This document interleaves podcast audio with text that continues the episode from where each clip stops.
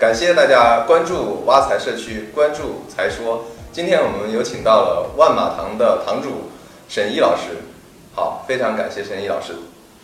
呃，大家好，呃，很高兴在这个平台上跟大家相逢。我一直说这是一个电子尘埃的一个世界，呃，我们经常就是通过自己的影像、声音都是在呃网络以及移动互联网当中出现，呃，那么这个时代呢也是非常的快变化，每隔两年呢就会淘汰很多人，啊，创业的节奏呢史无前例的大。啊，我们经常说那个周末中国人都去哪儿？周末中国人都在北大、广深以及一二三线城市的各个角落在聚会，甚至有些人要到某些偏远的县城以前不起眼的地方去考察。考察什么？一看那边有什么特产；第二呢，要看呃这个物流途经哪个地方可以成为新的这种周转站。能跟我们分享一下如何活出不甘于平庸的人生？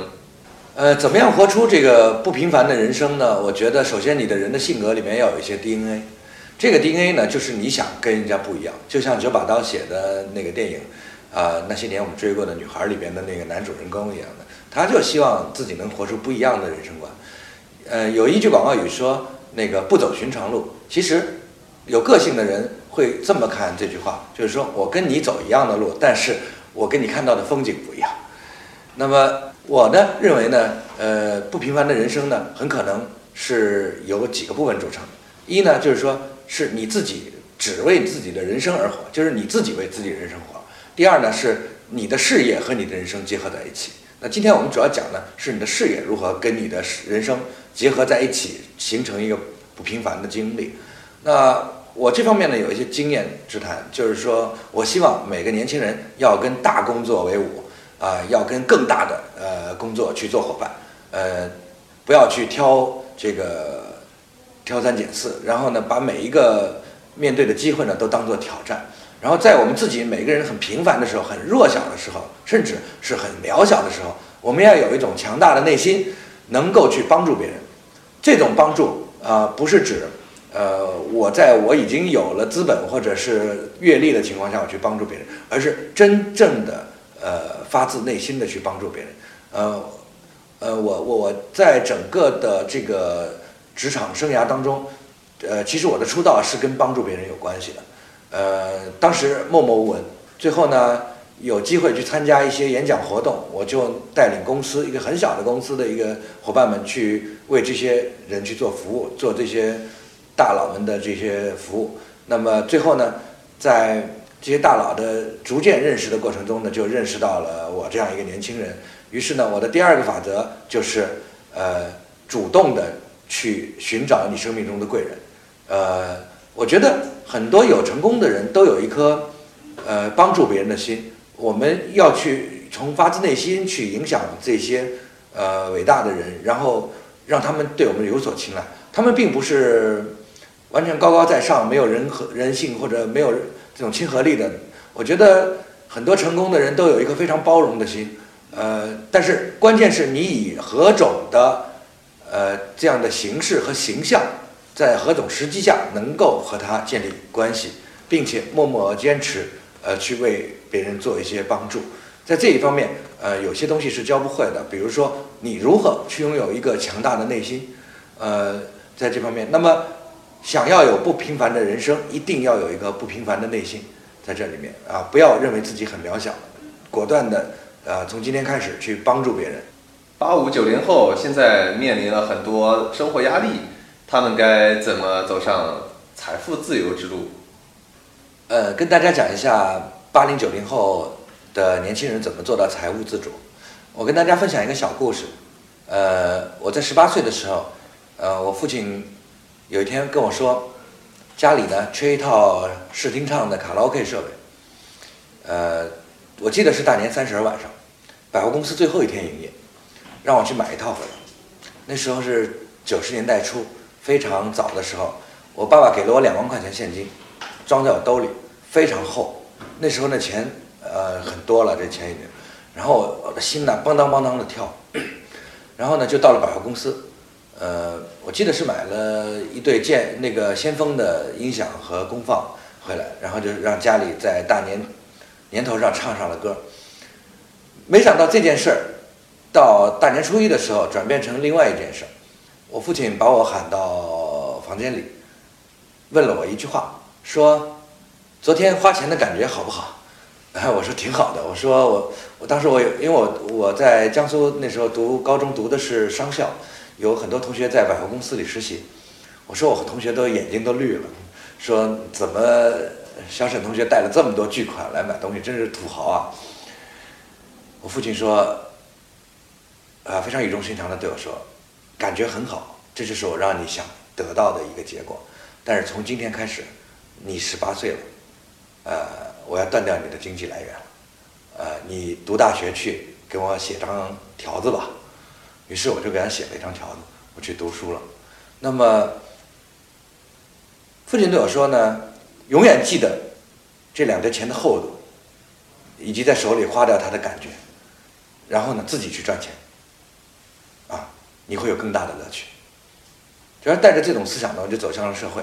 呃，从创业开始，呃，一直呃没有让家庭呃来帮助我什么东西。呃，当然，在我最艰难的时候，我的父亲还是伸出了援手啊。呃，这个感感谢父亲。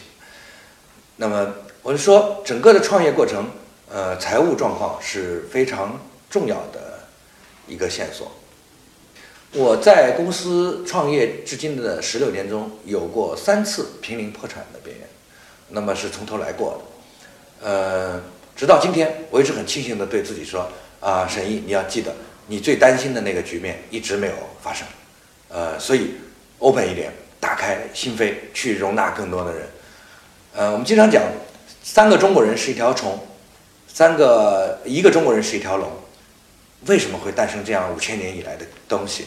啊，其实很简单，三个人不会去创造制度，三个人没有制度，而是凭一言堂，凭哥们儿义气去创业。早年的时候许下了海誓山盟，啊，这种海誓山盟，呃，不亚于爱情。到最后，这个发生公司巨大变化的时候，以及升级的时候，就会发现早年的合伙人不那么令人满意。于是我们就会去买理想的单，啊，原来在一个。升级过程中只能去充当中层干部的人，早年被你当成了创业的核心股东，这时候怎么说服他们激流勇退，或者是保留一些原始股份等等等等，都是你人生的最大抉择，非常难。可能你要毁掉一些哥们儿的关系，甚至同学十多年的情谊，甚至亲戚都会众叛亲离，在这时候。但是我跟大家说，不要怕，一步一步来。呃，创业是一场艰苦的旅程。呃，我初到上海的时候，我们刚刚提案拿下一个很大的案子，在淮海路边上，当时美食唐纳兹刚刚开张，就在那个公交车站边上，呃，过来一辆两块钱的空调车，我的同事合伙人跟我说：“老沈，再等一辆，后面一辆车只要一块钱。”啊，非常感动。我现至今回忆起来，我都是非常感动。呃，虽然我家境也很不错，呃，虽然那个我在外企也拿着非常高的薪水。但是自己创业就是这么苦，大概有六年左右的时间，我非常调侃的说了一句话，我说是这六年以来我是剥削自己养活员工的，呃，如果去拿年薪的话，早就破百万了。那么，创业当中，怎么让自己的公司实现财富积累，走上财富独立非常重要。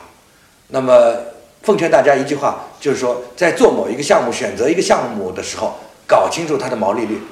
呃，比如说在我们行业当中，呃，路演 PR 这方面的工作，呃 r o s h o 嘛，然后利润就特别薄，每年要垫很多几千万进去，啊，后来我们就不做这一块的项目了。其实很多的项目毛利率都不足百分之十，如果不不足百分之十，你为什么不去买一个理财产品呢？你为什么要投入这么大的这个人力物力去耗尽这个时间呢？所以我说，创业最大的成本是什么？第一。是你根本就不胜任这场游戏。第二，就是你请来一些不胜任的人来耽误你的时间。那么这里面损失的就是财务逻辑。所以以前我们创业是什么？找到一个项目，很苦的干上十年，最后扩定扩大成一定的硬件规模，呃，找一个投资商把财务计划做好，上市，说不定我们年龄一把了，已经快退休了。但现在的创业是什么？现在的创业是小伙伴们，八零后，特别是九零后啊，出来这一代很了不得。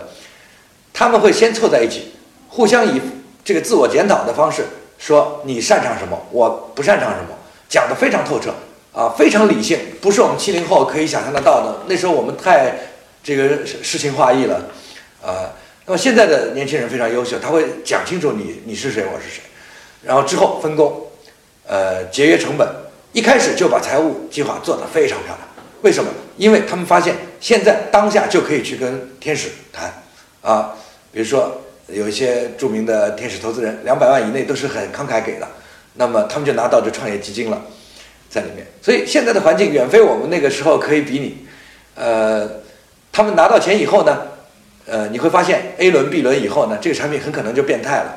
什么叫变态？就是改变最初出现的形态，它可能升级了，它很可能换了一种形态出现了，不是以前的那个产品了。当然，这都是投资人一起啊这个商量，允许它出现的一种变化。呃，随后没隔几年，你眼花缭乱了，它上市了。上市以后，你就问他，哎，某某某，你上市以后你准备干点啥？他会跟你说，现在没有想好啊，到时候会有想法啊，然后重新找一些合伙人啊，重新搞。于是，我们的创业者就会变成一个新的名词，叫连续创业者。啊，当然，这种连续的创业者也是资本非常喜欢的。为什么？它可以持续成功。呃，所以我昨天呃在有一个群里面上微信课，我就讲到一个问题。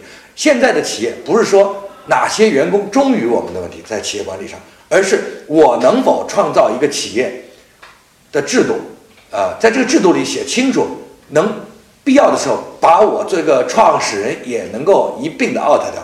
我觉得这个是很重要的，这个就带来了一个非常好的现象，就是这个团队在他一往无前的发展爆发期里面是史无前例团结的。今天的团结绝对不是建立在那种封建制度对某个老板愚忠的这种基础上，而是建立在民主和合伙人的制度上。那首先，你这个发起人就要有大度的这种思维，能够把自己 out 掉。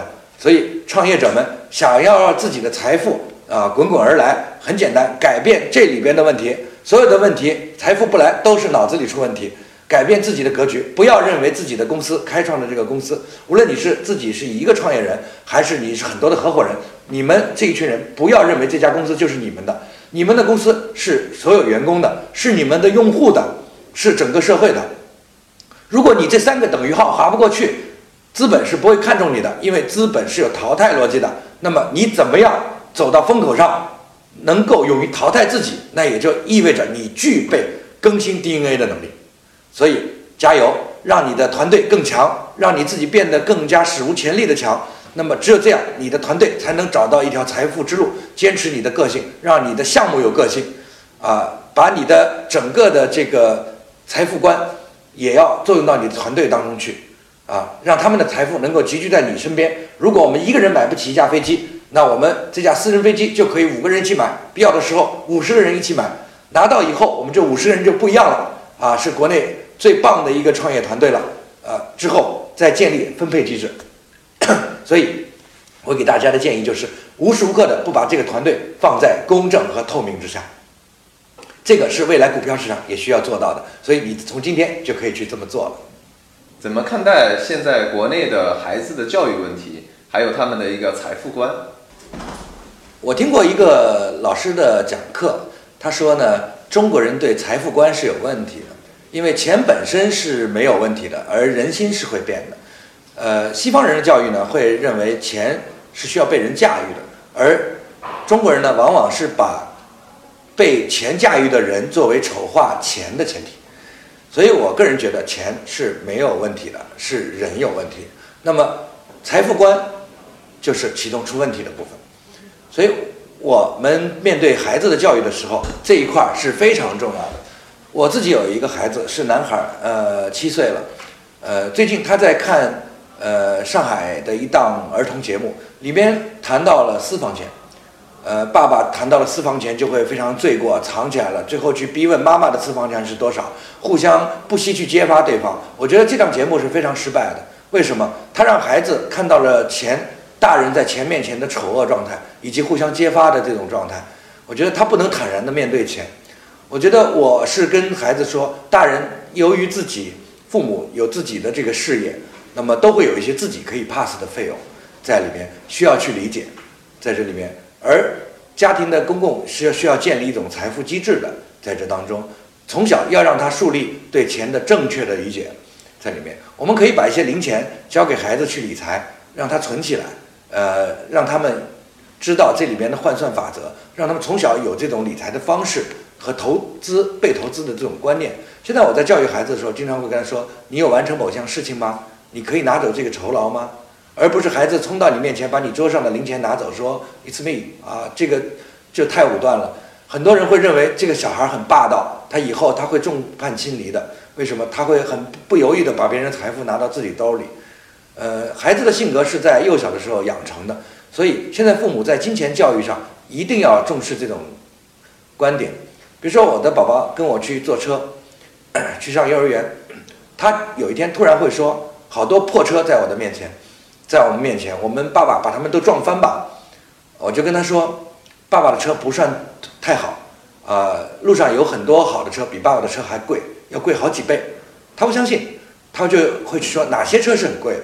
然后我就跟他讲，前面那辆是什么什么车，很贵很贵。他说那他们是不是很有钱？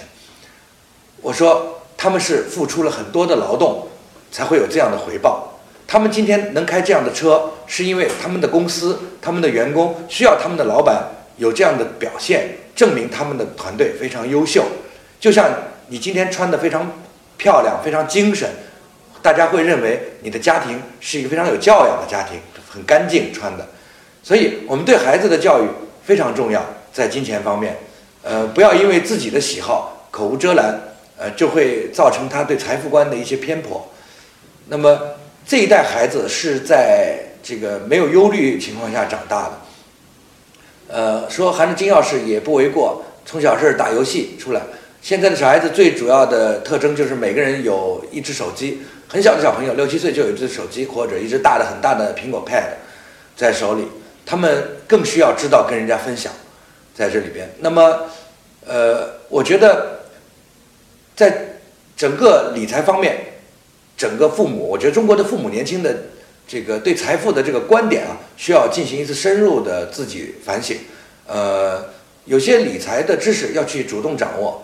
呃，对自己家庭财富也是要去主动去思考。那么，哪些钱放在公司里，哪些钱这个拿呃创业者拿出来以后，左手到了右手到了自己兜里，该怎样去投资？啊，都是一个非常大的命题。